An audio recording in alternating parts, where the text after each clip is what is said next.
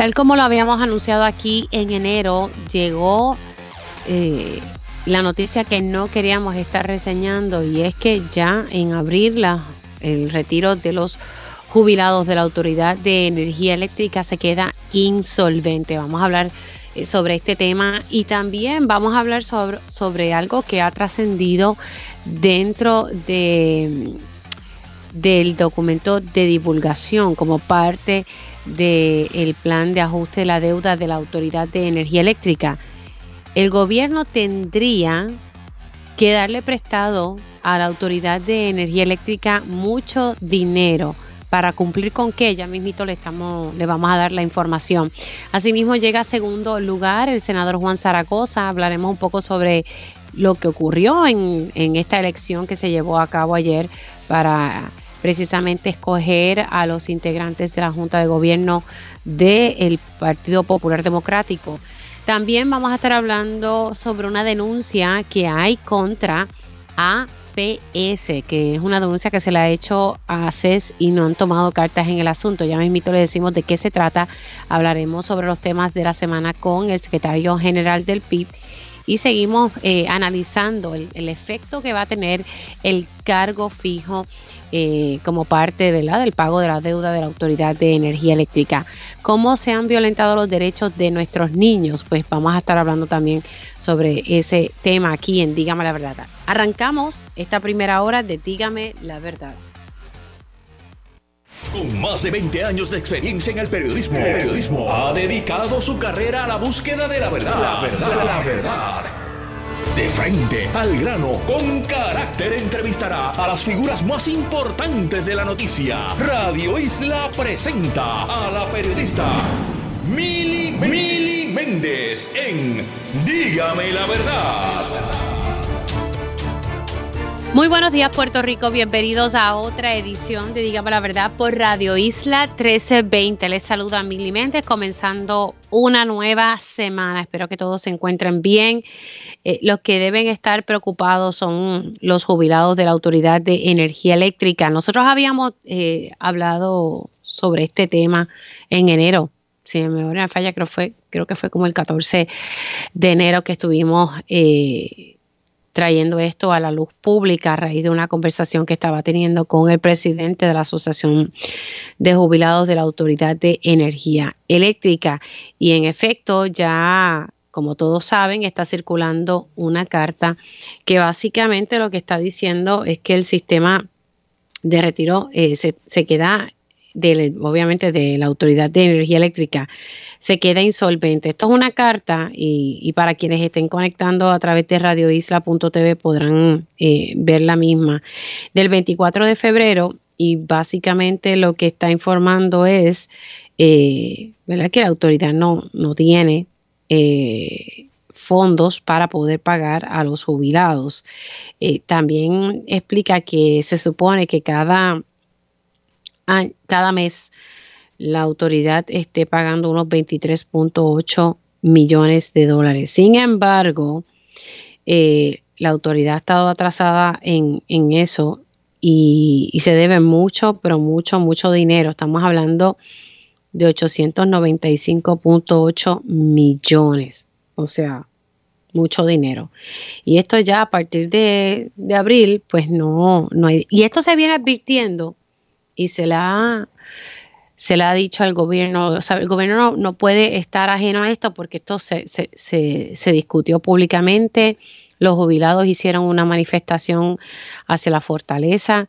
Eh, por falta de conocimiento no ha sido. La pregunta es qué van a hacer para resolver este asunto. Yo le preguntaba a Jennifer González en Telemundo qué se iba a hacer y ella decía, el gobierno tiene que atenderlo. Pero ¿cómo? O sea, se, están moviendo en esa dirección. Eso es lo que no queda claro. Tengo en línea telefónica al presidente de la Junta de Síndico de Retiro de la Autoridad de Energía Eléctrica, José Rivera Rivera, precisamente quien manda esta carta a, los integrantes activos y jubilados del sistema de retiro de la Autoridad de Energía Eléctrica. Rivera, ¿cómo está?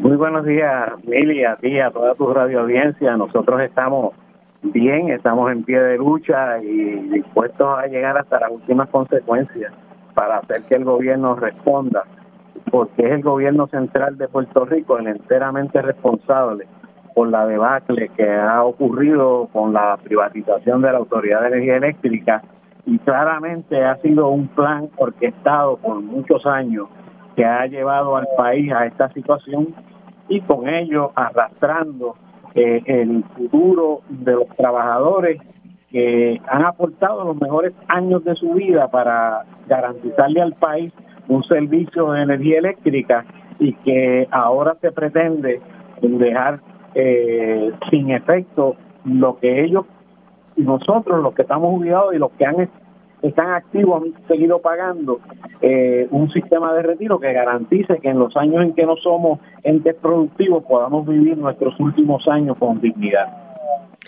Dice, le voy a leer un, un, artículo que salió en el periódico Metro, ¿verdad? Hace unas horas, donde el director ejecutivo de AFAF, Omar Marrero, expresó, y esto es una, una cita, tanto el gobierno de Puerto Rico como la Junta de, de Supervisión Fiscal han solicitado información a la Junta de Síndicos del sistema de retiro de los empleados de la Autoridad de Energía Eléctrica para confirmar la información divulgada a los medios. Continuamos en espera de esta pero la información que está puesta en esa carta es que ustedes han llevado tiempo tocando la puerta de, del gobierno. Ellos están diciendo aquí que ellos están esperando por ustedes. Yo no quisiera, yo no quisiera decir que se trata de una vil mentira, eh, pero sí te puedo decir que nosotros hemos mantenido informado al gobernador de Puerto Rico, hemos mantenido informado, obviamente, a través precisamente del señor Omar Marrero, eh, nosotros, a través de todas las instituciones que tienen que ver con esta situación, incluyendo la Junta de Supervisión Fiscal, eh, hace ya varios días que yo firmé una certificación de un documento preparado por nuestros asesores económicos donde le certifican al gobierno y a la Junta de Supervisión Fiscal la información que hemos hecho pública oficialmente, porque extraoficialmente esto se conoce desde hace mucho tiempo. Conjuntamente con esa notificación, le solicitamos a los abogados de la Junta de Supervisión Fiscal una reunión inmediata para recabar de la Junta el cumplimiento de su deber con lo que establece la ley promesa, que obliga a que en el proceso de quiebra se garanticen los fondos para pagar las pensiones y ellos no han cumplido con eso. Esa reunión que esperábamos que se diera a la mayor brevedad posible hasta el día de hoy, hasta este momento, no hemos tenido una contestación. Lo mismo ha pasado en el caso de AFAS. Le hemos escrito en varias ocasiones, le hemos solicitado que nos reunamos para discutirlo y ver de qué manera se van a hacer los pagos que corresponden para el fin que está establecido ese sistema de retiro. Debo recalcar lo siguiente, el sistema de retiro es de los empleados, no es de la Autoridad de Energía Eléctrica. Distinto a lo que pasaba con el resto de los empleados públicos, que era un sistema de retiro del gobierno, por una ley creada por el gobierno. En el caso nuestro, se crea por medio de una negociación colectiva y es totalmente separado en la toma de decisiones, tanto del gobierno central como de la autoridad es la Junta de Síndicos que me honro en presidir la que tiene la responsabilidad de administrar ese sistema de retiro. Lo que han hecho estas personas que están en el gobierno es que han ignorado esa realidad, pretendieron en un momento dado ser nuestros nuestros deudores representar a los deudores en el proceso de quiebra y simultáneamente representarnos a nosotros que somos acreedores o sea, era un conflicto de intereses bárbaro que no ha sido hasta muy reciente que la jueza Taylor Swift ha logrado o logramos que a través de ella se reconozca que es con la Junta de Síndicos del sistema de retiro con quien ellos tienen que llevar a cabo las negociaciones pertinentes para que se cumpla con la ley y con los compromisos que históricamente están registrados en convenios colectivos eh, de las diferentes organizaciones que representan a los trabajadores de la Autoridad de Energía. Pero entonces, a mí me llama la atención y usted me acaba de explicar claramente que, que se firmó una certificación al, al gobierno central y a la Junta de Control Fiscal para que supiesen qué es lo que está pasando. Se el gobernador está informado de lo que pasa y bueno, y si no estaba informado, en enero se enteró cuando estuvimos denunciando esto aquí. También eh, le solicitó una reunión inmediata a la, Junta de Control Fiscal más a FAF. entonces me llama la atención porque Omar Marrero dice de que está esperando información de ustedes como si esto fuera algo novel para él. Y, y a la misma vez la Junta de Supervisión Fiscal nos dice que está esperando que Omar Marrero, en representación del gobierno a través de AFAF, le someta la información que la Junta le ha solicitado a ellos para la Junta darle autorización a eh, OGP para que suelten el dinero que tienen aguantado allí, que se designó a través de una enmienda al presupuesto del país por la legislatura de Puerto Rico, el dinero que se le asignó a las agencias para que paguen la aportación patronal de los empleados que fueron movilizados. Transcurrido ya eh, año y medio, todavía ese dinero lo tienen aguantado esperando porque Omar Marrero precisamente le informe a la Junta unos detalles que le pidieron para que se pueda utilizar ese dinero que mientras tanto está almacenado en las cuentas del Departamento de Hacienda.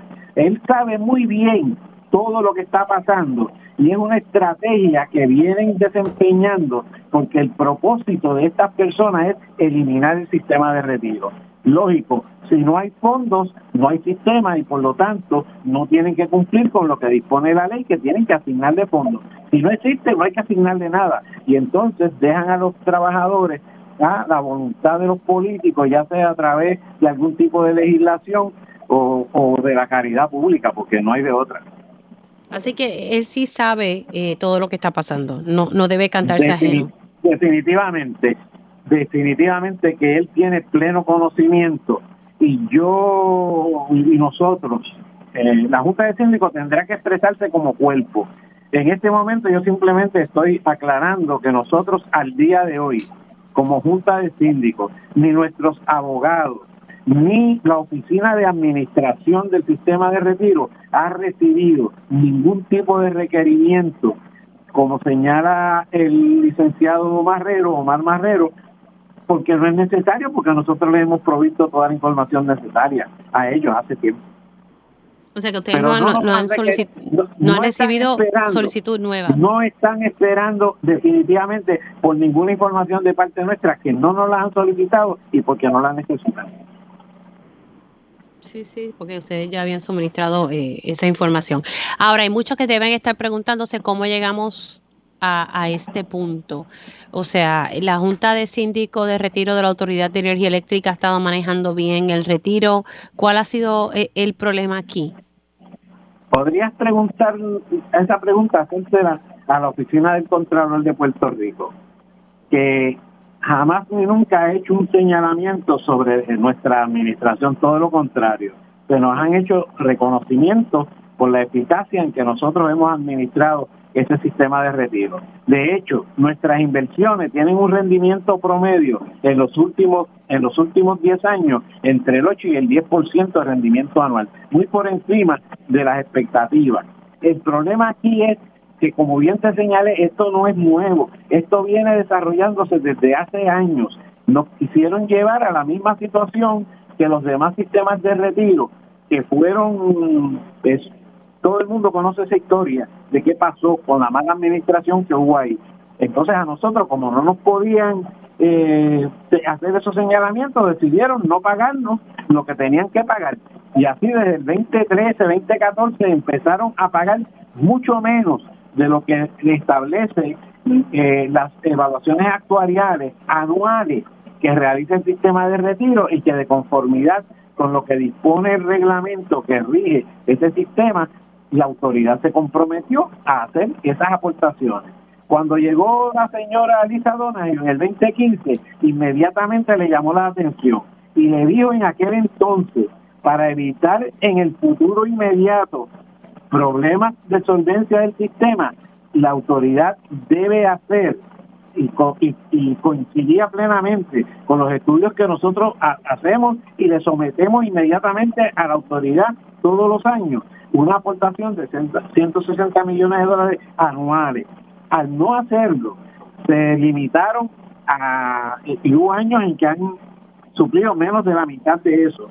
Se ha ido acumulando una deuda corriente, como bien señala, que ya con las aportaciones que nos deben las agencias a las cuales fueron movilizados nuestros compañeros, sobrepasa los 900 millones de dólares. Eso lo hicieron con toda la intención, porque la intención es llevar a la quiebra el sistema de retiro para convertirnos de la misma manera que convirtieron a los demás trabajadores del sector público, en lugar de tener un sistema que nos garantice una pensión definida cuando nos acojamos a la jubilación, a simplemente tener unas cuentas de ahorro individuales y el día que nos tome nos toque retirarnos, pues vivir de esas cuentitas de ahorro. Eh, de eso es que se trata. Bueno, y tengo entendido que mañana ah, va a haber una manifestación eh, a las 10 de la mañana. Bueno, eh, hay varias varias convocatorias por ahí circulando. Nosotros desde, desde la Junta de Síndicos no tenemos eh, esa responsabilidad, ¿verdad? pero pero creo que es importante, creo, vi por lo menos una donde se está haciendo un llamado a que no se permita que se utilice la factura de la luz para meterle un aumento más en, el costo de energía eléctrica. Y, a nosotros nos preocupa que se pretenda hacerle creer al pueblo que para poder cumplir con nosotros tienen que hacer esto, todo lo contrario. Nosotros preparamos un plan, se lo sometimos al gobierno que no han querido discutir, donde le indicamos claramente y le probamos que no es necesario eliminarle los derechos a los trabajadores y mucho menos utilizar la factura de energía eléctrica para pagarle a los trabajadores lo que le deben. Hay formas de atender la situación y ellos se niegan a escucharla porque claramente tienen un propósito definido y esa es la razón. Nosotros alertamos al pueblo de Puerto Rico de que no es necesario utilizar la factura de la luz para hacerle aumento que va dirigido a pagarle a los bonistas, no a nosotros, y pretenderle hacerle creer al pueblo que le va a subir la energía eléctrica por pagarnos a nosotros nuestras pensiones a las que tenemos derecho y a los compañeros que aún no se han jubilado pero que han pagado por eso. Simplemente con que paguen la cantidad que nos deben en, en, en, en aportaciones corrientes vencidas, se garantiza el pago futuro de las pensiones de todos los compañeros que aún no se han jubilado. Así que estamos muy alerta, muy pendientes de eso y, esperamos que el pueblo despierte ante la realidad que está viviendo porque nos están nos pretenden engañar a este pueblo de todas las maneras posibles. Rivera, gracias por, por estar con nosotros y explicar ¿verdad? La, la importancia de, este tema. Y hasta ahora, ¿verdad? El, gobierno no, no, ha hecho ningún tipo de gestión hasta, hasta esta hora, ¿verdad? De que él y yo estamos dialogando. Gracias por haber entrado unos minutitos aquí en Dígame la Verdad. A la orden siempre, estamos a su disposición. Cómo no. José Rivera, Rivera, presidente de la Junta de Síndico de Retiro de eh, la Autoridad de Energía Eléctrica y en efecto, ¿verdad? Lo que ha circulado en esa carta. Eh, es la realidad, que ya en abril no hay fondos y él lo que está diciendo es que esto se ha hecho de manera intencional. Y la información que, que trascendió en el periódico Metro de que Omar Marrero está esperando por la información de la Junta de Síndico, pues ya don José Rivera Rivera lo ha desmentido y ha dicho que, que no, ¿verdad? Que no se ha recibido ningún tipo de requerimiento, pero que no es necesario porque ellos, entiéndase, la Junta de Síndico de Retiro de Energía Eléctrica ya les suministró toda la información, tanto a la Junta de Control Fiscal como a FAF. O sea, decir aquí, según lo que me explica Rivera, de que, de que ellos están ajenos, entiéndase a FAF. No, no están ajenos porque esto se viene advirtiendo. Además que esto aquí desde enero lo estamos hablando en este espacio y lo venimos advirtiendo porque también el presidente de la Asociación de Jubilados fue el que hizo la denuncia aquí en, en Dígame la Verdad. Así que no, no podemos cantarnos que estamos ajenos a lo que está ocurriendo o que no tienen los detalles porque El presidente de la Junta de Síndicos ha dicho que sí, que tanto la Junta como AFAF sí tienen la, la, información y han solicitado reuniones. E incluso la Junta le dijo a la Junta de Síndico de Retiro de Energía Eléctrica que espera por Omar Marrero. O sea, ¿de, qué estamos hablando?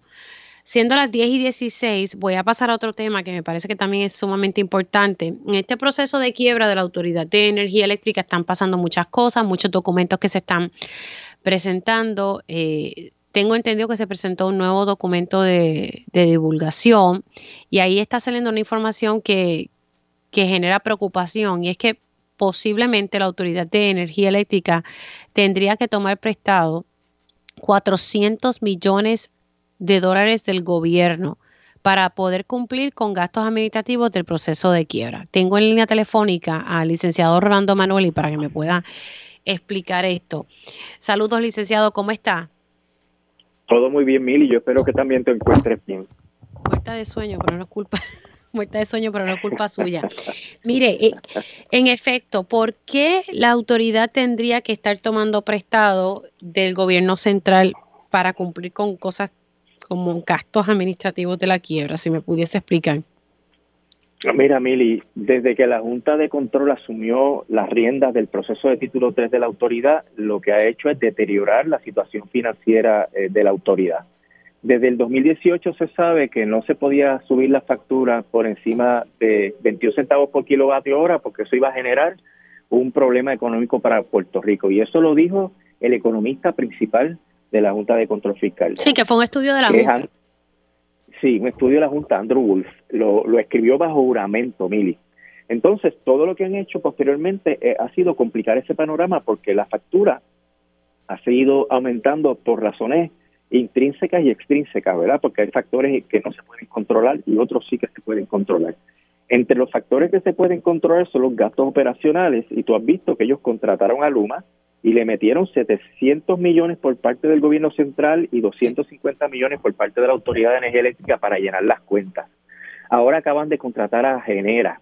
Luma se ha excedido del presupuesto eh, todo el tiempo eh, en todas las, las etapas que ha habido en el proceso, lo cual ha hecho que las reservas de la autoridad se gasten.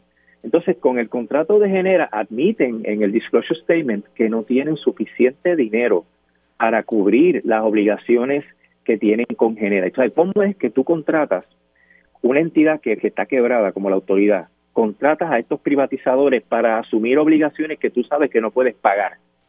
Pues ahora resulta que en esta etapa que estamos, mañana es la vista de autorización de ese escrito de divulgación, que la Junta tiene que decir que no sabe si va a poder cubrir suficiente las cuentas de Luma, que ahora mismo tienen un déficit de más de 100 millones de dólares, que no saben entonces si van a poder cubrir los gastos administrativos de la quiebra.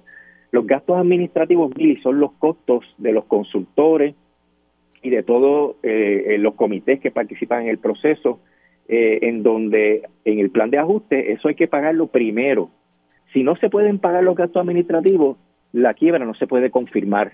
Entonces, como no hay dinero para, para manejar eso, porque ellos lo han gastado en otras cosas, pretenden hacer una emisión de bonos de la Autoridad de Energía Eléctrica, que no tiene crédito actualmente, que, que esa emisión sería una emisión chatarra, para que el gobierno le compre 400 millones de dólares en bonos, que va a pagar con las contribuciones que tú y yo y todos los radioescuchas pagamos para que entonces la autoridad pueda supuestamente salir airosa de la quiebra. Y eso es Un momentito, o sea, eh, si, si la autoridad está en quiebra, ¿cómo es que, que se va a hacer una emisión de bonos? Son las preguntas que se estarían haciendo los radioescuchas.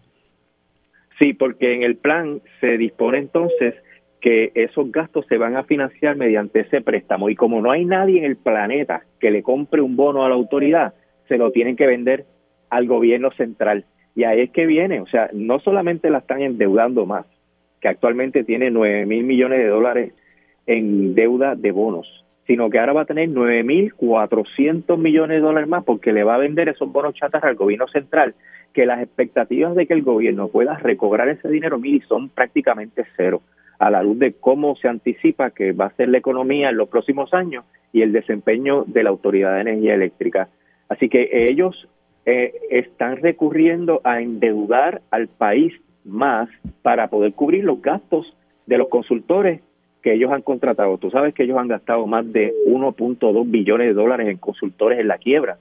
Eh, y eso pues es una barbaridad porque nos pone a nosotros no solamente a pagar el cargo este híbrido que va a usarse para pagar a los vueltas, sino también nos pondría a pagar la deuda nueva que genere la autoridad y que el, único que se la estaría comprando es el gobierno de Puerto Rico. Sí, sí, porque no más nadie le, va a estar comprando, ¿verdad? Eh, bajo esas condiciones. Así que básicamente la autoridad eh, eh, va a, no sé si es correcto yo decir que, que, le va a coger prestado al gobierno 400 millones eh, porque no, no sabemos si eso realmente después eventualmente se lo van a pagar. O sea, ¿e-, ¿es correcto que pudiésemos decirlo de esa forma en vez de decir que va a, venderle unos bonos? Sí, es, la otra cara de la moneda, ¿verdad? Ellos venden unos bonos, pero en realidad es un préstamo que le hace el gobierno central, porque eventualmente en el papel del bono dice que hay que devolvérselo al gobierno.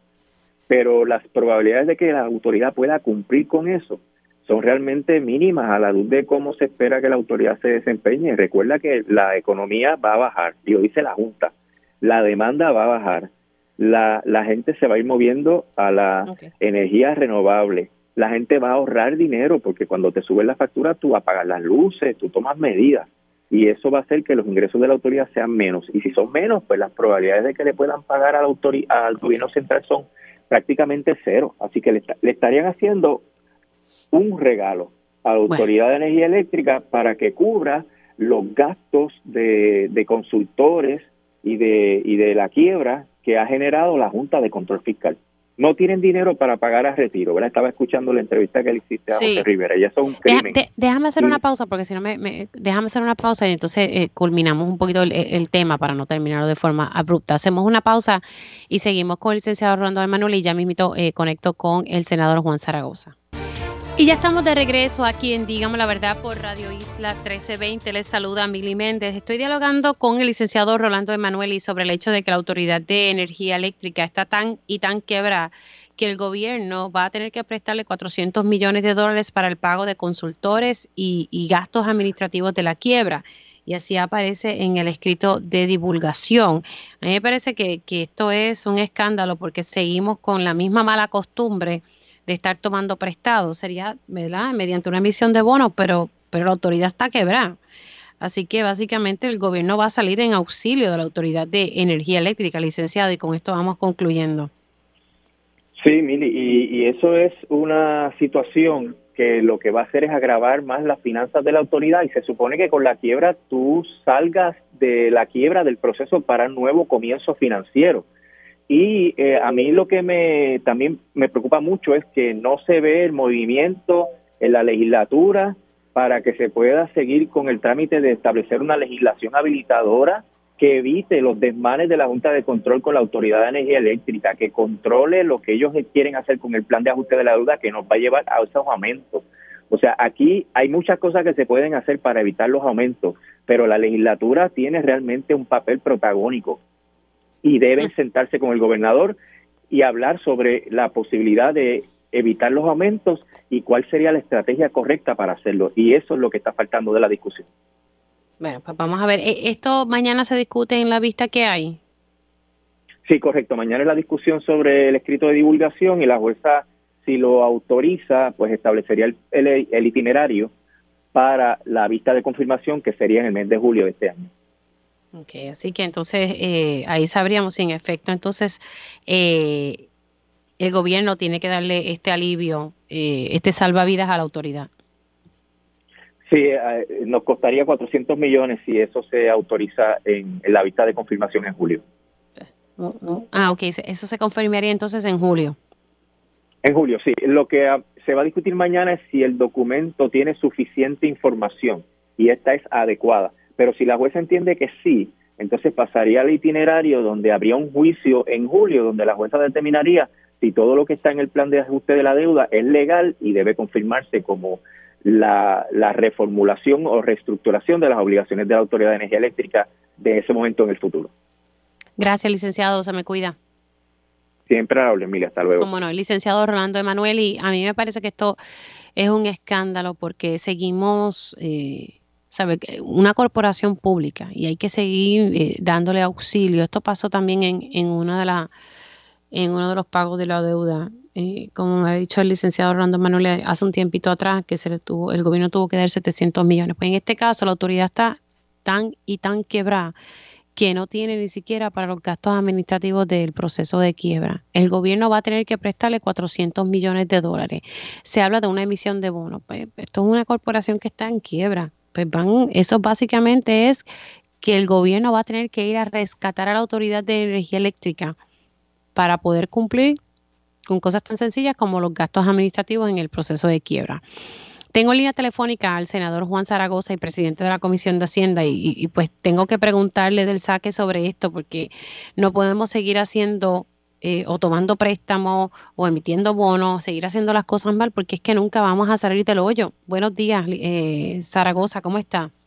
Buenos días, muy bien, gracias a Dios, gracias por la oportunidad. Sí, oye, no tengo la oportunidad de analizar la noticia en detalle, pero yo no creo que la autoridad esté en condiciones de estar cogiendo fiado. Porque, porque aunque le fíen, aunque le fíen, lo que le van a pedir es sangre de vuelta. Sí, lo que pasa es que el gobierno es aquí el que va a salir en auxilio. Eh, y para que sepa, esto es un esto es un detalle que salió en el, en el escrito de divulgación que precisamente mañana se, se discute en la sala de la jueza Taylor Swain. Y, y básicamente, ¿verdad? Para poder explicarlo de manera sencilla, eh, la autoridad no tiene, no tiene fondos, no tiene fondos ni siquiera para gastar para los gastos administrativos del proceso de quiebra y se están pidiendo que se haga como un tipo de emisión de bono, eh, la autoridad la haga, pero quien la va a comprar es el gobierno porque es que la autoridad está quebrada, o sea, tiene bonos de chatarra. Y yo lo resumo de que se le va a dar un préstamito, el cual nunca el cual nunca la autoridad lo va a pagar, pero el gobierno va a tener que sacar 400 millones, yo no sé de dónde, para dárselos a la autoridad de energía eléctrica. Sí, al final de cuentas, casi ahora me hace más sentido que sea el mismo gobierno que se lo preste, porque tú no vas a encontrar y, se lo presta allá afuera y se lo prestan te van a pedir sangre. Y entonces, pues, es un hecho de papeleo, porque lo que está haciendo es un subsidio del gobierno central este, pero también eso era cuestión de tiempo porque todos sabíamos los problemas de flujo de efectivo que tiene la autoridad, que se reflejan de diferentes formas, incluyendo los problemas que tienen con, el funding del plan de pensiones. Oye, Mili, y eso es sin pagar la deuda, sin estar pagando la deuda, imagínate tú. Bueno, ya mismito, ya viene el pago de la deuda, ya mismito eh, tenemos la situación de, retiro de los de los, por lo menos de los jubilados de energía eléctrica que llevan tiempo advirtiendo esto y el gobierno no ha hecho absolutamente nada. Entonces ahora hay que prestarle 400 millones de dólares a, la Autoridad de Energía Eléctrica para los gastos administrativos. O sea, aquí algo estamos haciendo completamente mal. Sí, sí, sí, sí. Eh, pues, como dicen, la tormenta perfecta, es un, se están desecando eh, eh, todas estas, eh, oye, estas no son cosas que pasan de un día para otro. Claro, pero la cosa es que hacemos, no sé si la legislatura puede hacer algo en torno a esto. ¿Qué se puede hacer? porque si no tiene dinero, pues no lo tiene, ¿verdad? Dos metros son cuatro. Este, lo, que hay que ver es cómo eso encaja dentro del plan grande, ¿verdad? De la, de la, del ajuste de plan, del ajuste de deuda, del aumento en las tarifas, etcétera, etcétera. Este, porque es como que otro, otro granito de arena a la situación, porque entonces ya mismo vendrán a decir que ese, que, que la tarifa va a tener que incluir uno o dos centavitos para pagar el préstamo. No, pero ya eso no aguanta. Eso no, no, aguanta. Bueno, el país no va a aguantar ni siquiera el, el, cargo fijo que, que podría eh, concretarse si la jueza le, da luz verde. La realidad es que tenemos que ir pensando en todas en soluciones para estas situaciones porque la verdad es que no no verdad no no veo que se hayan presentado soluciones Zaragoza le dejo esa asignación eh, pending como decimos por ahí porque la realidad es que eh, 400 millones de dólares del gobierno para la autoridad, para pagar y para colmo, para pagar gastos administrativos de la quiebra. Ni siquiera es para algo mayor. Sí mismo. Bueno, llegó segundo lugar en, para ser electo, ¿verdad? Ya fue electo y forma parte de la Junta de Gobierno del Partido Popular Democrático. Segundo lugar, llegó, llegó en buen lugar. Sí, sí, según me dicen mi gente, estuve casi toda la tarde ahí eh, eh, eh, peleando el primer puesto con, con Héctor. estaba muy, muy satisfecho, muy satisfecho, Mili, porque si le damos un poquito para atrás a la película, recuerda que la última vez que yo participé en una competencia intramoral, fue la primaria para el Senado, que entrábamos seis, yo quedé quinto, ¿verdad? En las elecciones, pues quedé primero, pero en, en la competencia interna quedé quinto. Y desde ese momento reconocimos que había que hacer un trabajo con el corazón del rollo. Y, y, y, esto que vimos ayer, casi un virtual empate con Héctor, eh, eh, pues, pues demuestra que, que el trabajo se ha estado haciendo. Este, que ya pues estoy, ¿verdad? El mensaje ha estado percolando al corazón del rollo. Eso es lo que decide las primarias, a fin de cuentas. Ahora, eh, sabemos que ya está dentro de la Junta de Gobierno. Eh, usted pues, ha dicho que, contempla aspirar a la gobernación ante los problemas que estamos viendo. Vuelvo y le traigo, que, cómo se pudiesen trabajar estos asuntos. Eh, no sé si usted ha presentado, creo que me, han comentado aquí que usted presentó legislación em, para ayudar a la Autoridad de Energía Eléctrica en, este proceso. Sí, sí, presentamos un proyecto porque a fin de cuentas el, el, aquí la ficha del tranque lo tiene el negociador de energía, ¿verdad? Que es el que tiene que aprobar y así lo, lo, lo ha aceptado la juez, el tribunal tiene que, a, tiene que adoptar el, la tarifa, ¿verdad? Y ahí es donde nosotros estamos poniendo la tranquilla de que tiene que ser bajo unos parámetros, o sea, de que tiene que ser sostenible, ¿verdad? Este, eh, porque pues, es una situación compleja, porque el que nos representa en estas negociaciones es la Junta. Entonces nosotros no tenemos control sobre la Junta, tampoco tenemos control sobre la jueza, pero sí tenemos control en el último eslabón del proceso, que es el negociador de energía, que es el que da el ok a cuánto va a ser la, tarifa. Y ahí fue donde nosotros afilamos los cañones. Este, esa, esa, esa, esa es la estrategia. Ok, pero esa legislación en qué ha quedado? No, ahora mismo me parece que la aprobamos nosotros, está en la Cámara. Tengo, tengo mañana, hoy estamos, hoy es receso, mañana regresamos, así que puedo tener más información en la semana. Ok, así que mañana, mañana entonces ustedes regresan a, a, sesionar. Sí. Ok, perfecto. Gracias Zaragoza por haber estado unos minutitos aquí, se me cuida. Como siempre, Emily, saludos. Cómo no. El senador Juan Zaragoza, quien salió electo eh, como parte de la Junta de Gobierno del Partido Popular Democrático. Eh, todas estas personas que, tienen aspiraciones tienen que tomar, ¿verdad? Eh, tener bien en serio el escenario que, al cual se van a enfrentar. Aquí estamos hablando que no hay chavos para, pensiones, en este caso de, energía eléctrica, pero esto se va a complicar más en en, el gobierno como tal. Entonces ahora que sale a relucir en un documento, en este proceso de quiebra de la autoridad energética, que, que el gobierno tiene que prestarle a energía eléctrica 400 millones de dólares, mm, yo no sé, eh, no es el, el camino correcto, ¿verdad? De, lo que uno ha visto a través de los años y por eso es que estamos hoy en el hoyo en, el que nos encontramos. Hacemos una pausa en la Verdad y al regreso hablamos sobre unas denuncias que están haciendo contra la entidad contratada por las aseguradoras para administrar la salud mental en Puerto Rico. Y ya estamos de regreso aquí en Dígame la Verdad por Radio Isla 1320. Les saluda Mili Méndez. Gracias por conectar Ahora vamos a hablar sobre una problemática eh, que está trayendo la Alianza Puertorriqueña de Psicología y es que APS, que es la entidad contratada por las distintas aseguradoras para administrar la salud mental en Puerto Rico, eh, se está negando supuestamente eh, para contratar psicólogos con maestría, contrario a lo que dispone el contrato de ACES con las distintas aseguradoras. Tengo en línea telefónica a David Alcalá, presidente de la Alianza Puertorriqueña de Psicología. Saludos, ¿cómo está Alcalá? Saludos, Mili, buenos días. Eh, buenos días a la radio, a la audiencia y gracias por la oportunidad. Bueno, APS, ¿verdad? Y para que la gente pueda seguir la discusión, es esta entidad que contrata a las aseguradoras para administrar eh, todo lo relacionado a la salud mental, tanto de privados como públicos, de, plan vital. Eso es correcto, Mili. APS es la entidad delegada contratada por tres aseguradoras en Puerto Rico, eh, First Medical, Triple S y Plan Menonita, para administrar todo lo concerniente a la salud mental del plan vital.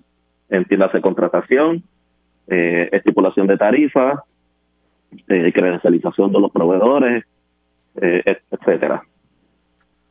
Ok, ¿Y, por qué y cuál es la, la, denuncia? O sea, ustedes están preocupados porque ellos, según lo que ustedes están denunciando, ellos se niegan a contratar psicólogos con maestría.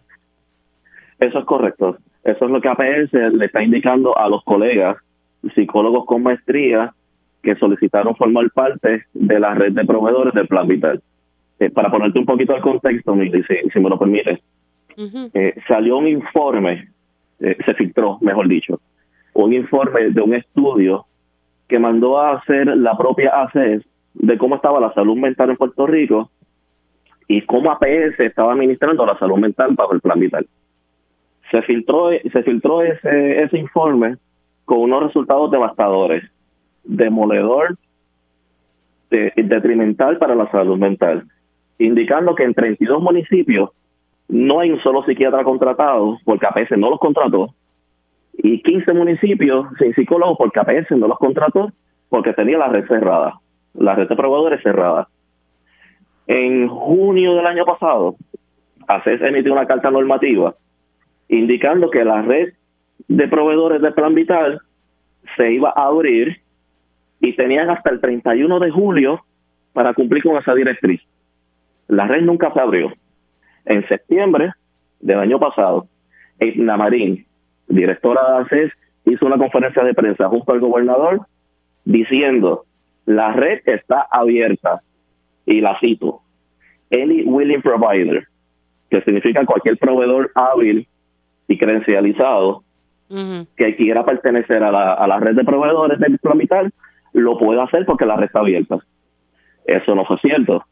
En diciembre 28, ella salió en un programa de televisión diciendo que la red estaba abierta. Eso es mentira porque APS seguía denegando la solicitud de los proveedores. Incluso, el Namarín dijo que la falta de, proveedores en esos municipios es porque los psicólogos se iban del país.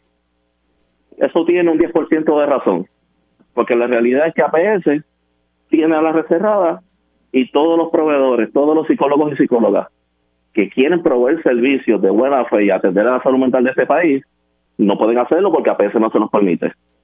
No es hasta mediados de este mes de febrero que se abre la red, entre comillas, empezaron a enviarle los contratos a los proveedores, pero cuando un proveedor que tiene maestría, pero está debidamente licenciado, que la Junta Examinadora de Psicólogos avaló sus credenciales y le emitió una, una licencia, como le estipula la ley 96 de 1983, que es la que regula la profesión de psicología en Puerto Rico, a esos proveedores le están diciendo que no. Y me consta de propio y personal conocimiento, porque yo he visto los correos electrónicos, he visto los mensajes de texto de comunicaciones de colegas con APS y he escuchado la orientación que da eh, APS. No hay razón para que eso suceda el propio contrato de ACES entre ACES y las aseguradoras define que es un psicólogo hábil para ser contratado bajo el plan vital. Pero que ellos quieren que tengan doctorado o que eh, para más o menos seguirle. Perdón, perdón. Que ellos lo que están buscando, ¿por qué no pueden tener maestría? ¿Es que hay otro grado mayor que deberían tener? Es correcto. A eso está diciendo que solamente están contratando eh, psicólogos con doctorado. Lo que la realidad es que no cubre la necesidad de lo que hay, es injusto y es discriminatorio. Porque la, gran mayoría de los psicólogos y psicólogas en Puerto Rico poseen un grado de maestría y están debidamente licenciados. El mismo contrato de ACES estipula y define quién puede ser un psicólogo para proveer, eh, proveer servicios en el plan vital. Psicólogos con maestría y psicólogos con doctorado. Arbitrariamente, APS no está eh, contratando a estos proveedores. Y, esto pero, si, pero si pudiese hacerlo, porque entonces el contrato de ACES así lo establece. Correcto. Y no, y no solamente el contrato de ACES. Namarín ha dicho públicamente que cualquier proveedor que esté credencializado y, cumpla con todos los requisitos de ley en Puerto Rico para ejercer su profesión tiene que ser contratado. Ahora, ¿cómo, cómo esto afecta a la ciudadanía? Eh, la, situación? La, afecta enormemente, porque ahora mismo que no hay eh, eh, proveedores para poder atender la gran demanda que hay de personas solicitando atender su salud mental, con esto pues este, se va a agravar mucho más la situación mental de, de, Puerto Rico. O sea, el viernes hubo una convención de la Asociación de Industriales que precisamente se tocó también el tema de la salud mental y se llevaron unas estadísticas que son alarmantes. Nosotros somos la tercera jurisdicción con más problemáticas de, enfermedades y trastornos mentales de toda la nación americana. Ayer en un programa televisivo también eh, hablaron de, la salud mental y de cómo nosotros estamos yendo hacia atrás como sociedad con, con estos asuntos. Esta mañana en la radio también lo escuché. O sea, la, la realidad es que prohibirle o negarle la participación a psicólogos y psicólogas que están ansiosos de atender esta problemática en el país, ciertamente lo, lo que está haciendo es llevándonos a un detrimento eh, eh, como sociedad y eso, eso no se puede permitir. O sea, esto, esto ya no es eh, una omisión, esto ya no, ya no es decir que son incompetentes, esto es negligencia, Mili. Esto es negligencia, esto es criminal. Se le delegó de nuevo a APS el monopolio de administrar la salud mental en Puerto Rico. El Namarín está en pleno conocimiento de esto. El Namarín permitió que esto volviera a suceder. Esa es la Escondió la directora de ACES y yo la emplazo que hable públicamente de esta situación escondió un informe que era contrario y era malo para APS. El mismo informe dice que APS no puede tener el monopolio. Escondieron ese informe mientras hacía el proceso de contratación. Volvieron a escoger APS para que administre como un monopolio la salud mental de este país y mira lo que estamos viviendo. Estamos en lo mismo. El informe dice que APS es eh, el, eh, la entidad que está provocando que esta salud mental no mejore con sus acciones u omisiones, pero entonces lo premiamos de nuevo con un contrato para que sea exclusivo. O sea, no, no, de verdad no podemos. Así no, así no podemos. O sea, yo emplazo a la directora de ACES, Edna Marín, que se exprese sobre este asunto y que sea tajante y que haga su deber ministerial como director y fiscaliza APS. Necesito proveedores, mire, necesito colegas que me ayuden con esto. Pero ciertamente ni APS ni ACES eh, quieren eh, colaborar en, esta causa. Alcalá, gracias por haber entrado unos minutitos aquí. Eh, me mantiene al tanto, ¿verdad?, de cómo va esto y vamos a ver si podemos conseguir una entrevista con la directora de, de ACES sobre el particular. Gracias. Seguro gracias a usted por la oportunidad. Buenos días. Buen día. El presidente de la Alianza Puertorriqueña de Psicología, David Alcalá, denunciando que APS es una entidad contratada por las aseguradoras para administrar la salud mental aquí, que, APS se está negando a contratar psicólogos con maestría, contrario a lo que dispone ¿verdad? un contrato de ACES con las aseguradoras. Se puede contratar con maestría y doctorado. APS solamente quiere contratar a aquellos eh, que solamente tienen eh, doctorado. Hacemos una pausa, regresamos en breve. Vamos a estar analizando los temas del día y, de la semana pasada con el licenciado Juan Dalmau y hablaremos un poquito más sobre la Autoridad de Energía Eléctrica con el ingeniero Tomás Torres Placa y hablamos sobre cómo se violentan los derechos de la niñez y de un simposio que se va a estar llevando a cabo próximamente en la Universidad de Puerto Rico, recinto de Mayagüez. Así que arrancamos esta segunda hora de Dígame la verdad. Conéctate a radioisla.tv para ver las reacciones de las entrevistas en vivo. En vivo. Esto es Dígame la verdad con Mili y ya estamos de regreso aquí en Dígame la Verdad por Radio Isla 1320 oficialmente, comenzando la segunda hora de este espacio. Gracias por conectar. Si usted se perdió algún detalle o alguna de las entrevistas realizadas en la primera hora de Dígame la Verdad, sepa que siempre está la versión podcast de este y otros programas. Usted lo que tiene que hacer es entrar a radioisla.tv y busca allí el enlace donde dice podcast le da ahí y rapidito va a ver, dígame la verdad. Estuvimos entrevistando más temprano en la mañana al presidente de la Junta de Síndico de Retiro de la, de la Autoridad de Energía Eléctrica, que venimos denunciando aquí en este espacio desde mediados de enero, que el retiro de los jubilados de la Autoridad de Energía Eléctrica estaba en, en peligro, luego de que había dinero solamente hasta marzo. En efecto, desde abril no hay dinero para poder pagar las pensiones de los jubilados de energía eléctrica. Decía Rivera que esto es algo que entiende él, se ha hecho se ha hecho adrede, ¿verdad? Se ha hecho con, con, toda la intención de destruir el sistema de retiro, que ellos tienen un rendimiento de un 8 a un 10%, un rendimiento anual.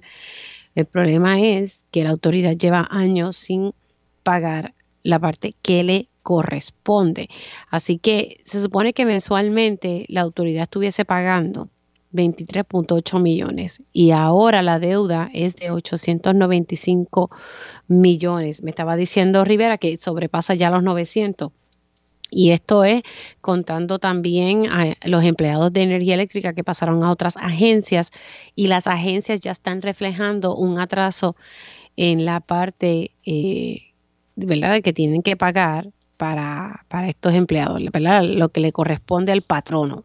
Son unos 8 millones que por esos empleados de energía eléctrica que, están, que no pasaron con Luma y que ahora están en distintas agencias porque no querían perder sus beneficios, pues resulta ahora que las agencias que los han recibido no han podido sacarle su presupuesto lo que corresponde a la aportación patronal. Así que es un, es un tema que yo no sé por qué y voy a leerlo nuevamente porque me llama mucho la atención. Metro reseña y, lo comparto. Eh, deme un segundito en lo que yo lo busco aquí. El director de AFAB reacciona ante alegada falta de dinero para pensiones de jubilados. La reacción del señor Omar Marrero es decir que tanto, y esto es una cita directa, tanto el gobierno de Puerto Rico tanto el gobierno de Puerto Rico como la Junta de Supervisión Fiscal han solicitado información a la Junta de Síndicos del Sistema de Retiro de los empleados de la Autoridad de Energía Eléctrica para confirmar la información divulgada en los medios. Pero es que aquí Rivera dijo claramente que Marrero estaba al tanto, que el gobernador estaba al tanto a través de sus distintos jefes de agencia, que la Junta está al tanto. La Junta de Síndicos de Retiro de Energía Eléctrica le ha pedido eh, reunirse con el gobernador, ha pedido reunirse con la Junta de, Control Fiscal, ha pedido reunirse con AFAF. Eh, y esto no es ajeno, según lo que me estaba comentando Rivera, que sí, que, y, por otro lado, que no han recibido ningún tipo de requerimiento nuevo y que no deberían estar pidiendo la información porque ya ellos están al tanto de esto y han solicitado reuniones. Y esto se sabe desde hace tiempo ya, esto no es nuevo. La pregunta es por qué no actuamos, porque tenemos que esperar siempre a que explote eh, el problema para entonces buscar una solución ahí a, la trágala.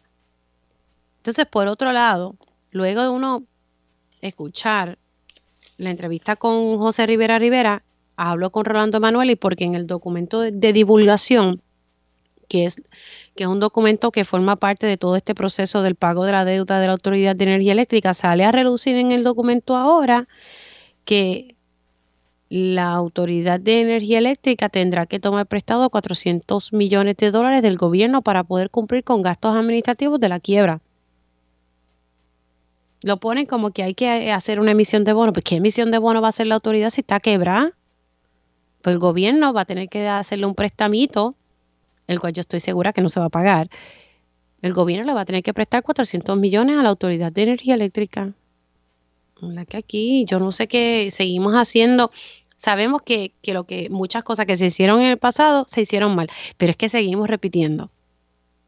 Seguimos repitiendo eh, lo mismo, lo mismo. Pero bueno, siendo las 11 y 1, voy con el secretario general del PIB, eh, licenciado y profesor Juan Dalmau.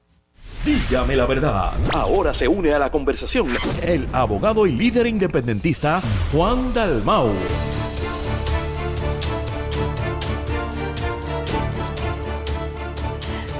Bueno, ya estamos oficialmente con el profesor Juan Dalmau. Buenos días. Muy buen día, Miri. Un placer estar contigo y con toda tu audiencia. Qué mucho tema tan denso para arrancar la semana, comenzando el lunes. Yo le quería hablar, yo voy a dejar ese caso que le había dicho que íbamos a estar hablando un poquito para más adelante, pero quiero arrancar con esto. O sea, sabemos desde hace tiempo lo que pasa con el retiro de, energía eléctrica, que la autoridad no está pagando lo que le corresponde como patrono. Entonces, hablando con el licenciado Orlando Manueli, me explica, ¿verdad? Como él estudia estos temas todo el tiempo, que en el escrito de divulgación sale a reducir que energía eléctrica está tan y tan mal económicamente que el gobierno va a tener que prestarle 400 millones de dólares para cumplir con gastos administrativos, o sea, para pagar consultores y todo el proceso de la quiebra. Y yo digo aquí que no, no hemos aprendido absolutamente nada. Nada, aquí básicamente esta es una muestra de que la política pública en Puerto Rico tiene siempre las prioridades torcidas eh, y eso es lo que causó la quiebra de la autoridad. Pero sin embargo es una quiebra que afecta a consumidores, a jubilados, a empleados que, que, ahora no tienen garantías de una jubilación, pero a la camarilla, que son los que se benefician a través del contrato, eh, los que están cerca del poder, a eso, eso no tienen, eh, eh, eso no vive en la quiebra. Y ese es el ejemplo que da el licenciado Rolando Manuel. Y cuando utilizan el lenguaje de que se le va a tener que hacer un préstamo por parte del gobierno, como no pueden acudir al mercado de bonos, el gobierno de Puerto Rico tiene que sacar 400 millones para pagos administrativos del proceso de deuda, eh, de quiebra. Bueno, pues eso es lo que tú señalaste correctamente. Esos son bufetes de abogados, esos son intermediarios, esos son consultores, esos son técnicos, esos son personas eh, que se van a beneficiar ellos en su carácter particular, pero los 12 mil jubilados que a partir de abril no reciben su cheque eh, de retiro o que no recibirían su cheque de retiro, eh, eso, eh, se quedan enganchados. Entonces aquí hay un problema de fondo, Mili. no me quiero apartar del tema de la Autoridad de Energía Eléctrica, pero, pero hay un problema de fondo que no se discute lo suficiente. Puerto Rico, demográficamente, es una población mayoritariamente de adultos mayores, valga la redundancia. Esos adultos mayores están viendo impactadas sus finanzas y economía, en algunos casos porque se jubilaron con, un retiro empobrecido, y otros, como ahora, que ven en la posibilidad de que ni siquiera puedan recibir su jubilación. Entonces, el gobierno va a tener que asumir responsabilidad social sobre personas empobrecidas que son adultos mayores, que ya no pueden estar en la fuerza laboral y el gobierno no tiene la capacidad porque han estado desmantelando servicios esenciales, por no decir servicios como el de salud, ya tú sabes cómo se encuentra, servicios eh, como cuidados de, los adultos mayores, tampoco eh, funciona. Entonces, eh, no estamos calculando como sociedad el impacto que están teniendo estas políticas públicas. Damos ahora el ejemplo de la Autoridad de Energía Eléctrica, pero es que esto ha sido así en otras instancias eh, en donde se está condenando a la pobreza extrema a un gran sector de la población. Sí, no, sí, sí. Y, es como, como usted decía, ¿sabe? la mayoría aquí de las personas son, son, tenemos una población envejecida y esa es la realidad. Eh, y estas personas viven de, de sus chequecitos de la pensión o del seguro social, lo que aplique aquí, y todo aquí está aumentando yo no sé cómo, cómo van a poder manejar ¿verdad? Lo, que, lo que se avecina y lo que ya estamos viendo. Eh, de verdad que a mí me preocupa mucho y entonces el gobierno tener que prestarle 400 millones para gastos administrativos, ni siquiera es que van a coger 400 millones para los retirados, no, no, es que... Y, y, tú viste también como cuando el gobierno pudo eh, tener un sobrante de los pagos que se habían hecho por los contribuyentes para el pago de la deuda, entonces para politiquear se aprobaron unos bonos festinadamente y caramba, mira, yo sé que en las circunstancias que estamos todos, pues las personas que recibieron el bono, pues se benefician, pero no hubo un criterio de inversión social para que ese sobrante se utilizara para garantías permanentes o de servicios, o en este caso para garantizar un retiro digno a los jubilados. O sea que aquí continúan las malas costumbres. Los que pensaron que con la Junta de Control Fiscal se iba a poner la clase política del país y del gobierno en cintura, eso no ha pasado. Eh, al contrario, hay un sector que se está enriqueciendo de los procesos de quiebra, los bonistas están cobrando con su agencia de cobro, que es la Junta de Control Fiscal, y los gobernantes siguen la fiesta. Vamos a ver en qué termina esto, porque la verdad que, y, si en efecto se implementa ese gasto del cargo fijo, pues yo no, no sé, porque eventualmente ya, ya pudiese ver, lo estaba diciendo el licenciado Rolando Manuel, y no, lo, lo dijo Zaragoza, que nos pongan en la factura dos chavitos más para poder pagar los, los chavitos que se le prestaron energía eléctrica. Tú sabes, cosas que, que pueden pasar aquí. Eh, quería aprovechar y en temas políticos, eh, no es que sean de mis temas favoritos, pero nada, hubo ¿verdad? elecciones dentro de la, del Partido Popular Democrático, en este caso para escoger a los integrantes de la Junta de Gobierno del Partido Popular Democrático y, allí pues hubo un llamado a la unidad y que si no estaban unidos pues no llegaban a ningún lado, which is true. Eh, pero ¿qué, ¿qué le parece? Mira, no quiero usar una imagen tan tan cruda, pero tú no sé si estás familiarizada con el cuadro de, Francisco Oyer del Baquiné. Baquiné era cuando moría un infante, en lugar de hacer un velorio decoroso, eh, se hacía una gran fiesta para celebrar que un angelito iba al cielo. Y ayer había como que un ánimo de Baquiné, eh, de fiesta, pero en el contexto de un velorio, porque el Partido Popular hace una actividad en Trujillo Alto, en un coliseo de, de verdad, de capacidad limitada, que además no lograron llenar.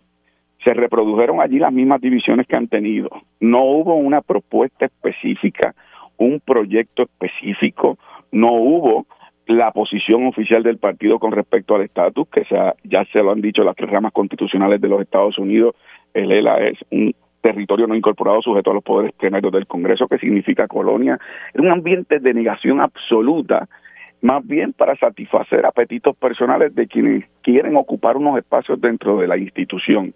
Y hago esta crítica no por los electores que en el pasado apoyaron ese proyecto político porque lo hicieron en unas condiciones distintas y con una mitología que se haya construido.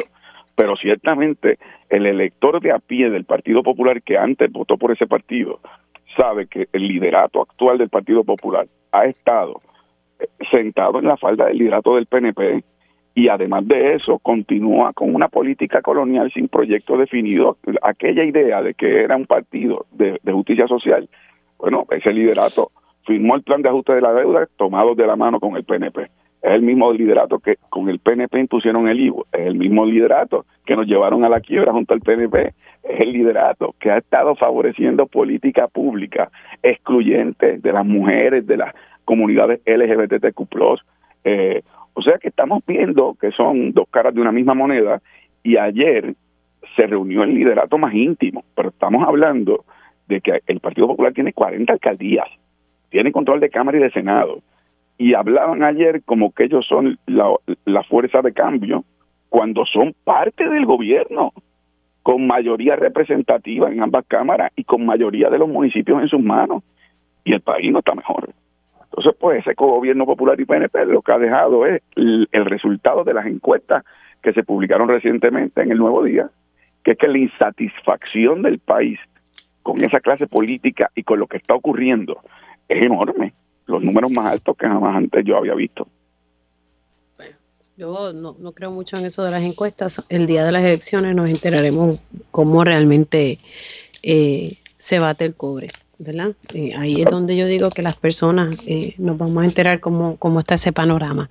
Oye, sobre el código electoral, ya que estamos hablando un poco sobre eso, finalmente el PPD, yo en las conversaciones que he tenido con, con el vicepresidente de la Cámara, José Coni Varela, la verdad es que eso no va para ningún lado. Hay una pelea entre Cámara y Senado sobre ese tema que fue una promesa que había hecho el PPD de que iba a que lo iba a enmendar, que lo iba a cambiar, eh, y eso la realidad es que no, no ha pasado, eso se ha quedado, ya mismito se, acaba el cuatrienio y, seguimos con, lo mismo. Así es, y, ahí está el ejemplo que, de cómo tú comenzaste este segmento, de cómo se anticipan cosas, pero no se hacen por las prioridades torcidas. La promesa del Partido Popular era derogar el código electoral que se aprobó al último momento, justo antes de las primarias y las elecciones, por el PNP solamente, y entonces iniciar un proceso para buscar unas vías de diálogo y que hubiese una participación más amplia para un nuevo código electoral. Desde enero, cuando comenzó el cuadrenio, eh, María de Lourdes Santiago y Denis Márquez presentaron legislación para crear una comisión especial sobre el tema electoral para evaluar toda la ley en conjunto con la participación de todos los actores electorales y de profesionales y académicos eh, que estudian eh, estos asuntos. Y sin embargo, se le sentaron encima, no lo llevaron a votación ni siquiera.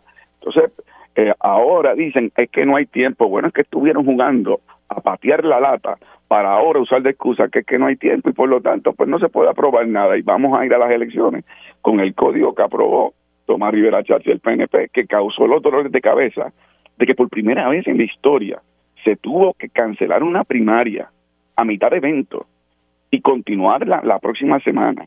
Y luego lo que ocurrió en las elecciones generales, que sabemos que hay una sombra que se han arrojado sobre cuáles fueron los procesos eh, verdad irregulares en el tema de la, del voto adelantado.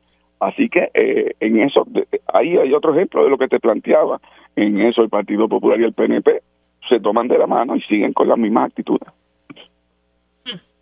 Nada, ahí, y, y, el hecho de decir que no tienen tiempo es que han perdido tiempo y no, de verdad que, que eso ha sido para adelante y para atrás, para adelante y para atrás. Y para ser justa, eh, con Ibarela ha tratado de mover la cosa, lo que pasa es que en el Senado no han querido mover la cosa y uno se pregunta por, qué.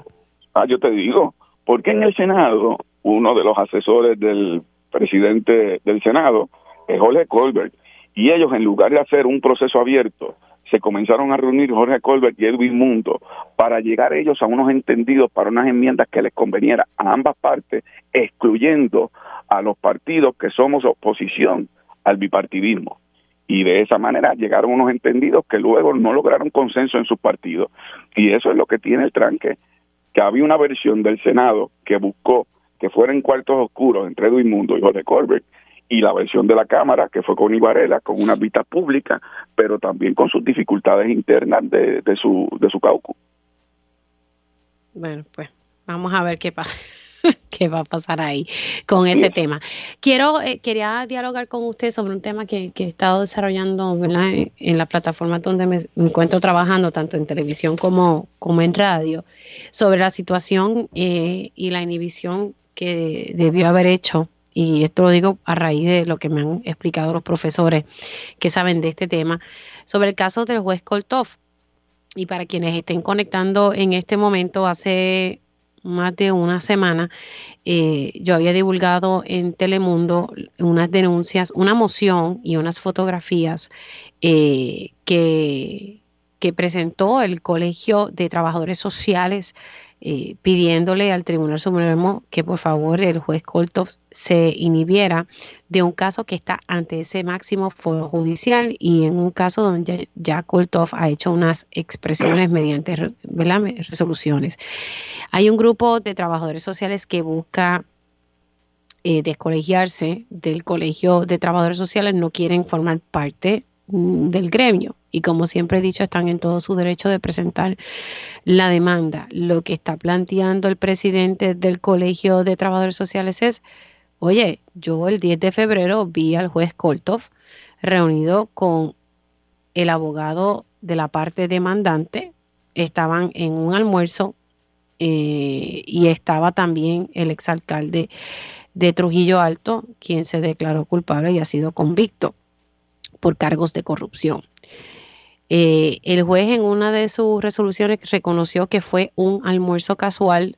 Eh, también el abogado demandante, el, el licenciado escribano, quien a su vez es pastor en una iglesia, reconocieron que sí, que ese, ese, encuentro se dio. Uno dice que fue programado y el otro dice que fue casual. Bueno, el punto es que hay un caso ante el Supremo y lo que está pidiendo el colegio es, mira, iníbase, denme a mí un, trato justo.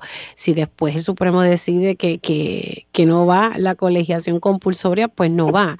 Algo que también ha denunciado la Emila Licea es que en el Tribunal de Primera Instancia ni siquiera le dieron la oportunidad de presentar evidencia eh, en el caso, en esta demanda, o sea, simplemente no, le dieron ni siquiera la oportunidad de, presentar su parte de, este caso. Eh, y ya esto está ante el Supremo y lo que se está diciendo es, mire juez, eh, usted puede tener una amistad, ¿verdad? Con, con el licenciado escribano, eso no es nada malo, pero usted está viendo un caso donde su amigo es el abogado demandante, usted ya ha emitido unas expresiones sobre esos casos, ¿quién me asegura a mí que usted realmente va a ser imparcial? Eh, y lo que me llamó la atención es que a diferencia de en el tribunal de primera instancia y en otros renglones, es el propio Koltov quien dice, evaluó el caso y dijo, no, yo no me voy a inhibir. Y ya lo hizo dos veces porque el Colegio de Trabajadores Sociales fue en, en alzado, o sea, pidió una reconsideración y el viernes el juez Koltov dijo, no me voy a inhibir, no al lugar. A diferencia del TPI, que pasó recientemente con el caso de Canóbanas, donde el abogado de, de, la, de la vecina en Canóvana, de doña Carmen, el licenciado Corona dijo, la jueza, estamos solicitando que se inhiba. Expuso sus planteamientos. Otra jueza fue quien evaluó eso y dijo, no, la jueza no se tiene que inhibir. Pero fue otra jueza quien lo evaluó, no fue la misma jueza. Entonces, uno aprendiendo poco a poco, eh, estuve entrevistando a un profesor de ética eh, y es de la Escuela de Derecho de la Universidad de Puerto Rico, que nos dio prácticamente una clasecita aquí de, de, ética y yo les tengo que reconocer y aprendí algo nuevo. Estamos hablando que entrevisté a, al profesor Guillermo Figueroa, el código de ética judicial no le aplica a los jueces del Supremo, le aplica a los jueces del Tribunal de Primera Instancia y del apelativo, pero no así a los jueces del Supremo. Y eso a mí me, me provocó mucha indignación y me provocó coraje, porque yo digo que los jueces tienen que ser fiscalizados. Hay buenos jueces, sí, hay buenos jueces, y hay jueces que hay que hacerle su señalamiento y que hay que fiscalizar, porque la rama, especialmente el máximo foro, aquí en Puerto Rico, el Tribunal Supremo. O sea, nadie puede revisar, nadie puede ir por encima de lo que determine el Tribunal Supremo, los jueces del Tribunal Supremo. Yo sé que usted es profesor de derecho y nada, quería tocar esto porque aunque ya yo sé que el juez dijo, no me voy a inhibir, yo creo que sí debemos seguir reflexionando sobre por qué hay que fiscalizar y hay que cuestionar muchas acciones del Tribunal Supremo. Oiga, que hay jueces buenos allí en el Supremo y hay jueces pues que, dejan mucho que decir. Caramba, o sea, por el bien de la institución, la transparencia, eh, hay que cuidar las instituciones, eh, porque si la gente pierde la confianza en las instituciones, nos hemos chavado. Y en mi caso, yo al ver esto, yo digo, yo no puedo confiar, yo no puedo confiar en la supuesta imparcialidad de los jueces si no se saben inhibir cuando tienen que inhibirse. Bueno, ahí es que está la clave, eh, ¿verdad? En este caso, es, es aquella, aquella máxima de que cuál es la diferencia entre la prudencia y la imprudencia. Bueno, que la imprudencia no tiene límite. Y me parece que eso es lo que ha ocurrido en este caso. Los jueces del Supremo eh, deben ser más rigurosos, aunque yo creo como tú debe existir un código de conducta ética, pero aún si no existiera, porque representan el más alto foro dentro de los niveles apelativos en el Tribunal de Puerto Rico para las leyes de Puerto Rico y por lo tanto serían deberían ser los más celosos al momento de que el país tenga confianza con respecto a sus acciones, determinaciones y este tipo de conducta. Eh, y, eh, por ejemplo, para los abogados, para los jueces que, que sí les aplica el código de ética judicial, hay un elemento que dice que los abogados, igual que los jueces, no pueden ni siquiera dar la apariencia de tener conflictos, porque eso es parte de una protección que se le tiene que hacer al sistema de justicia y al sistema judicial completo. ¿Qué sucede? En la manera en que ha operado históricamente el Tribunal Supremo de Puerto Rico, eh, desde los tiempos de las leyes civiles aquí. Licenciado, déjeme, déjeme hacer una pausa porque ¿verdad? quise explicar bien un poco el caso porque para quienes no lo estaban siguiendo y se me fue ahí el tiempo. Hago una pausa y continúo con el licenciado Juan Dalmau sobre este tema y también estaremos hablando con el ingeniero Tomás Torres Placa. Regresamos en breve. Y ya estamos de regreso y continuamos con el secretario general del PIB, el licenciado Juan Dalmau. Estábamos hablando sobre eh, la denuncia que hizo el Colegio de Trabajadores Sociales pidiéndole al juez Koltov, juez asociado del Tribunal Supremo, que se, se inhibiera de un caso que, que está atendiendo en ese máximo foro judicial aquí en Puerto Rico, luego de salir una fotografía donde está almorzando con una de las partes, o sea, el abogado demandante eh, que de este grupo de trabajadores sociales que demandó al Colegio de Trabajadores Sociales. Eh, licenciado, adelante, porque se quedó eh, eh, explicaba que además el problema se agrava, porque desde los, desde los tiempos de, las leyes civiles en Puerto Rico, aquí se copió el modelo de los Estados Unidos, en donde la, las ramas de justicia, ¿verdad? los que son jueces, los que son fiscales, los que son este hasta los jueces del Supremo, son nombrados por las ramas políticas. Basta que, por ejemplo, el gobernador nombre a una persona y entonces pues, el Senado lo apruebe. Y eso se agrava incluso cuando hay o de un mismo partido en ambas ramas, en la ejecutiva y en la legislativa, pero también cuando hay los llamados gobiernos divididos, se ponen de, acuerdo y se reparten los puestos. Entonces, ese criterio político, y no estoy diciendo que, que todos los jueces o todos los fiscales son nombrados porque son activistas, pero ciertamente eh, le arroja sombra ya al proceso porque son personas nombradas por cuerpos políticos. En otros lugares del mundo se usa un sistema de oposición. Usted estudia derecho y si le interesa hacer una carrera judicial o una carrera como fiscal, pues entonces usted va a unos institutos especializados, demuestra capacidad académica, tiene que tener experiencia postulando ante un tribunal, porque aquí hay personas que son nombradas cuya experiencia ha sido como asesor de una asamblea legislativa eh, municipal. Eh, y entonces, pues, como que los criterios ensombrecen, ¿verdad? Eh, lo que lo que debe ser una rama de justicia verdaderamente independiente.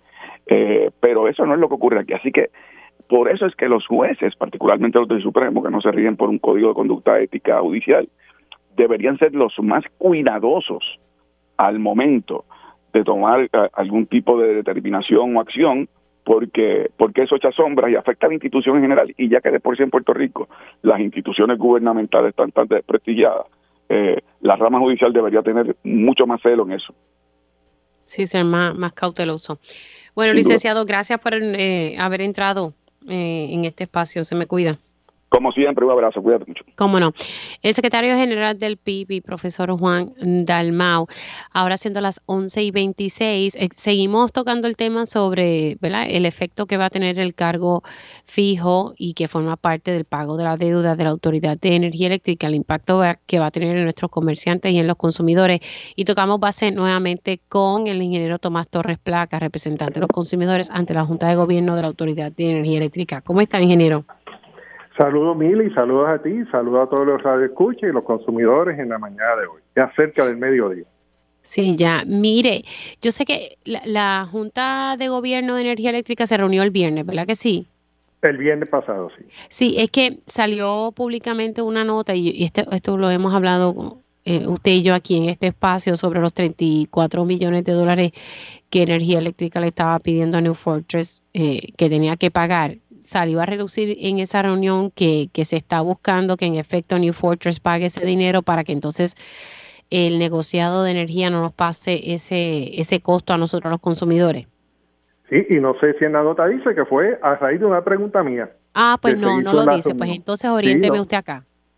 Sí, pues eh, eh, como se ha ventilado eh, públicamente en los escritos del negociado de energía, pues existe una reclamación de la Autoridad de Energía Eléctrica hacia eh, eh, New Fortress Energy por, por esa cantidad de 34 millones de dólares. Para aclarar un poco el tema del estatus, como ha salido tanta información en la prensa, pues oficialmente y para récord se hizo la pregunta al director ejecutivo de qué estaba pasando con esos 34 millones. Y como se establece en la reunión, pues esos 34 millones es una reclamación que la autoridad tiene a San Fortress Energy y actualmente se están este, dilucidando, se están negociando, ¿no? Yo no diría que negociando tal vez es la palabra más adecuada, pero la palabra que se utilizó en, en la reunión es que es un trámite en proceso, ¿no? Que eso está actualmente en, en negociaciones entre New Fortress y la Autoridad de Energía Eléctrica. Ahora, algo similar pasa también que se habló la reunión entre eh, Naturgy y la Autoridad de Energía Eléctrica, porque cuando ambas entidades, tanto New Fortress como Naturgy, no pueden suplir el gas natural, son responsables, según el contrato, de pagar la diferencia del costo. Y eso es lo que se está dirimiendo. En el caso de Naturgy, han hecho los pagos eh, eh, eh satisfactoriamente por el pasado año y en el caso de, de, de New Fortress hay unas situaciones que se están discutiendo y cuando termine la, la negociación pues se harán eh, eh, públicas, como se habló en la reunión, eh, todo lo, relacionado al tema. Claro, pero me parece que este tema es importante y, y qué bueno que usted pudo haber hecho la pregunta porque y, y que usted sigue estos temas. Sabe que el negociado de energía le mandó eh, ¿verdad? Le mandó una comunicación a energía, eléctrica y a, ¿verdad? Sí, a energía eléctrica fue diciéndole por qué, explícame a mí por qué yo no debo pasarle esto al consumidor. Obviamente se atrasó, era fecha, iba a ser ahora en el próximo trimestre, eh, para darle espacio a que continúe ese trámite que está en proceso. Pero es importante aquí porque eh, al parecer, eh, New Fortress tenía la intención de pagar como unos 14 millones, pero el restante eh, no se sabe. Así que si, si esto no se resuelve, ingeniero, pues a la larga el negociado ya ha expresado intención de pasarle eso al consumidor. No, yo creo que 14 millones es lo que está en, en, según dice el negociado, la autoridad, el negociado le pidió a la Autoridad de Energía Eléctrica que explicara sobre esos 14 millones. O sea, que los 14 millones es lo que da a entender el negociado que necesita explicación. No es ASB. Este, y mira, eh, eh, y, vuelvo y, te digo, este, Mili, ya veremos, ya veremos al fin este, eh, lo, que, lo que resulta de esto, pero aquí lo que vemos es algo claro, claro, claritito.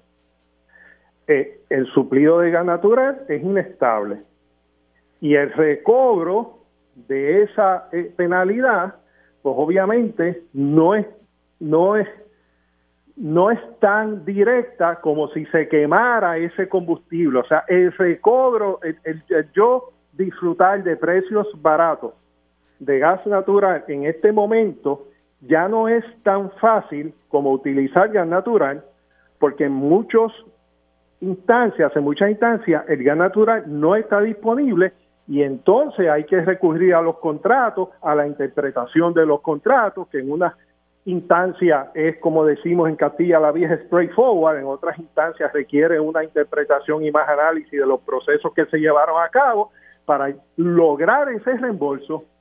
Así que en otras palabras, utilizar gas natural en este momento es un problema que le trae costos adicionales a los consumidores y ese es el origen, ese es el onto. Bueno, este lo que pasa es que es a eso que estamos apostando y usted lo sabe y sé que ha sido crítico. A, a, a apostarán otros, pero el país necesita ir hacia renovables, hacia eh, eh, energía producida por manera eólica, bien sea en tierra o en el mar, fotovoltaica, bien sea en, en a nivel de centralizado, utility scale o en el techo de las casas, ¿ah?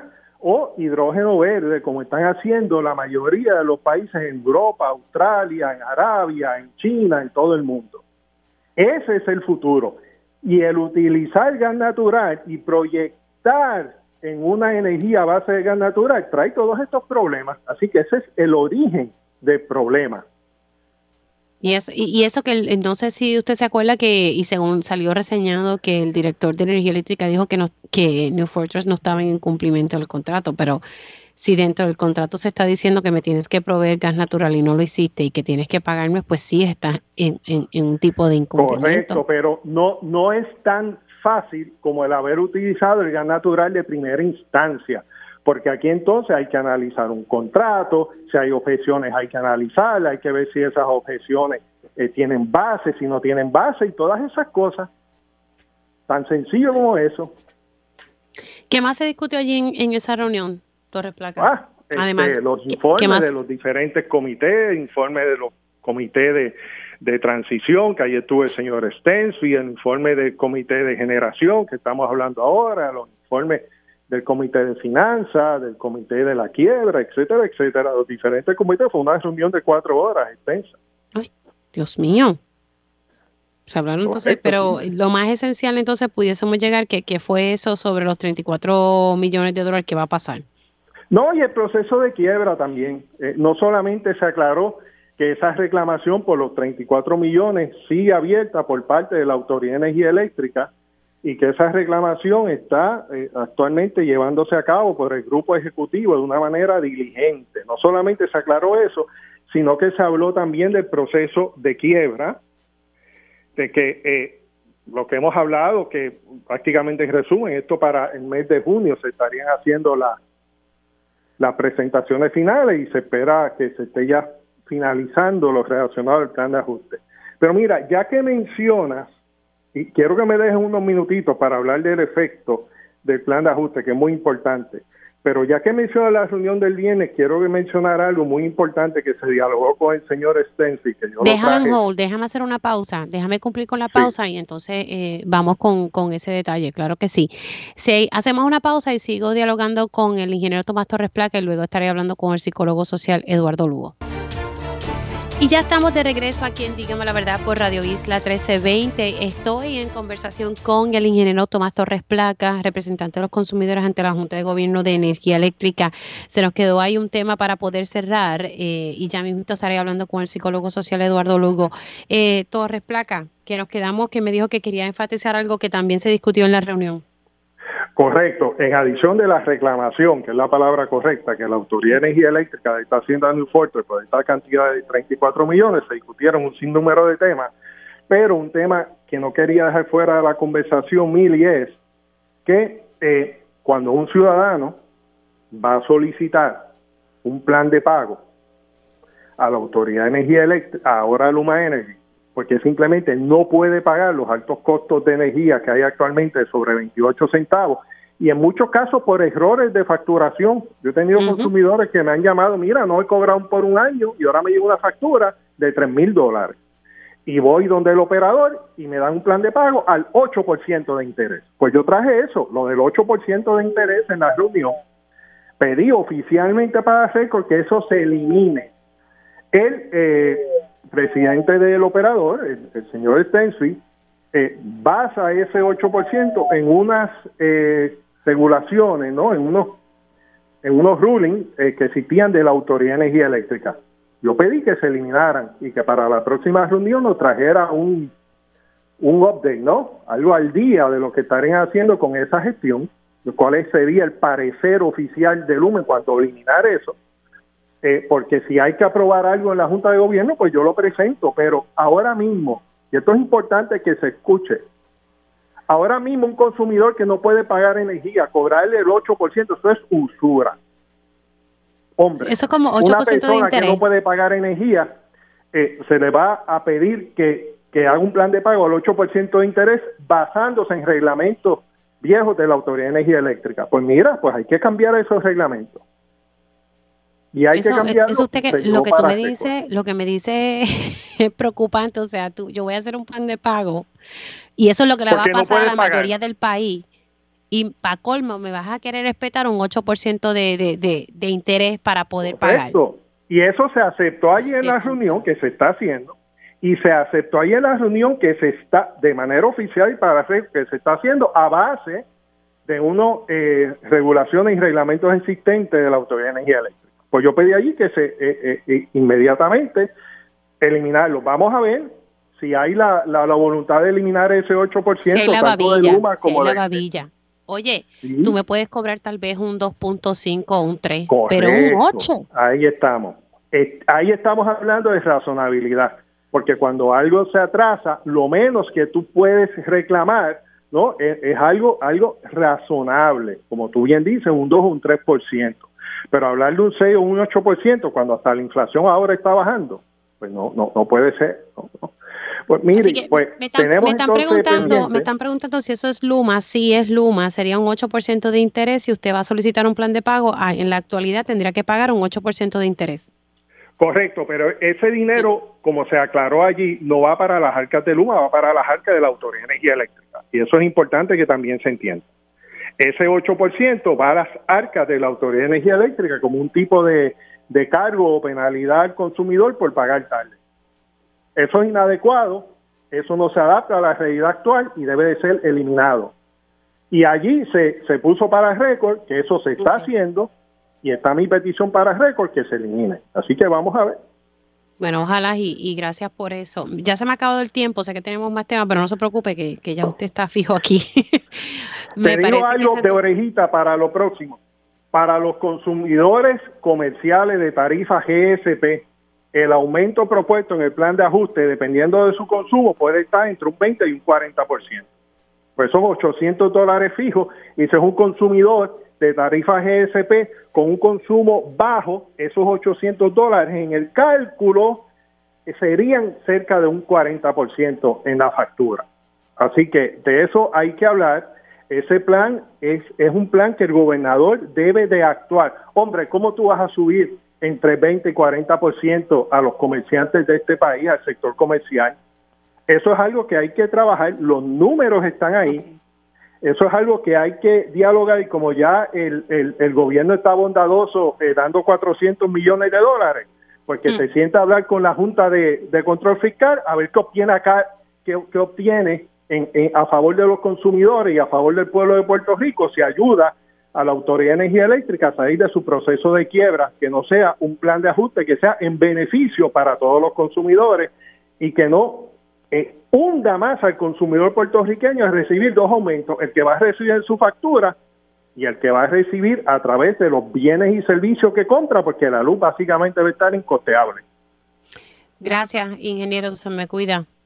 A la orden siempre. Cómo no. Ahí ustedes escucharon al ingeniero Tomás Torres Placa, eh, representante de los consumidores ante la Junta de Gobierno de Energía Eléctrica. Por eso es importante que, tengamos más de uno. Yo recuerdo antes eran, eran dos o tres, si mi memoria no me falla, y ahora lo que tenemos es uno. Y eso lo cambió eh, el exgobernador Ricardo Rosselló, que teníamos más ojos allá adentro porque allí se discuten unos temas que son sumamente importantes. Bueno, voy a pasar rapidito, tengo al psicólogo social Eduardo Lugo en línea telefónica. Saludos, ¿cómo estamos?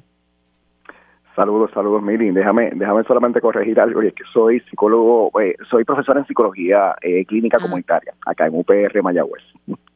Eh, psicólogo, déjame apuntarlo, porque si no después lo sigo, lo, sigo ubicando como, porque lo tengo como psicólogo social. ¿Psicólogo qué? Clínico comunitario. Ok, ves, mira, sencillo comunitario. Gracias por, por, por esa corrección y disculpe.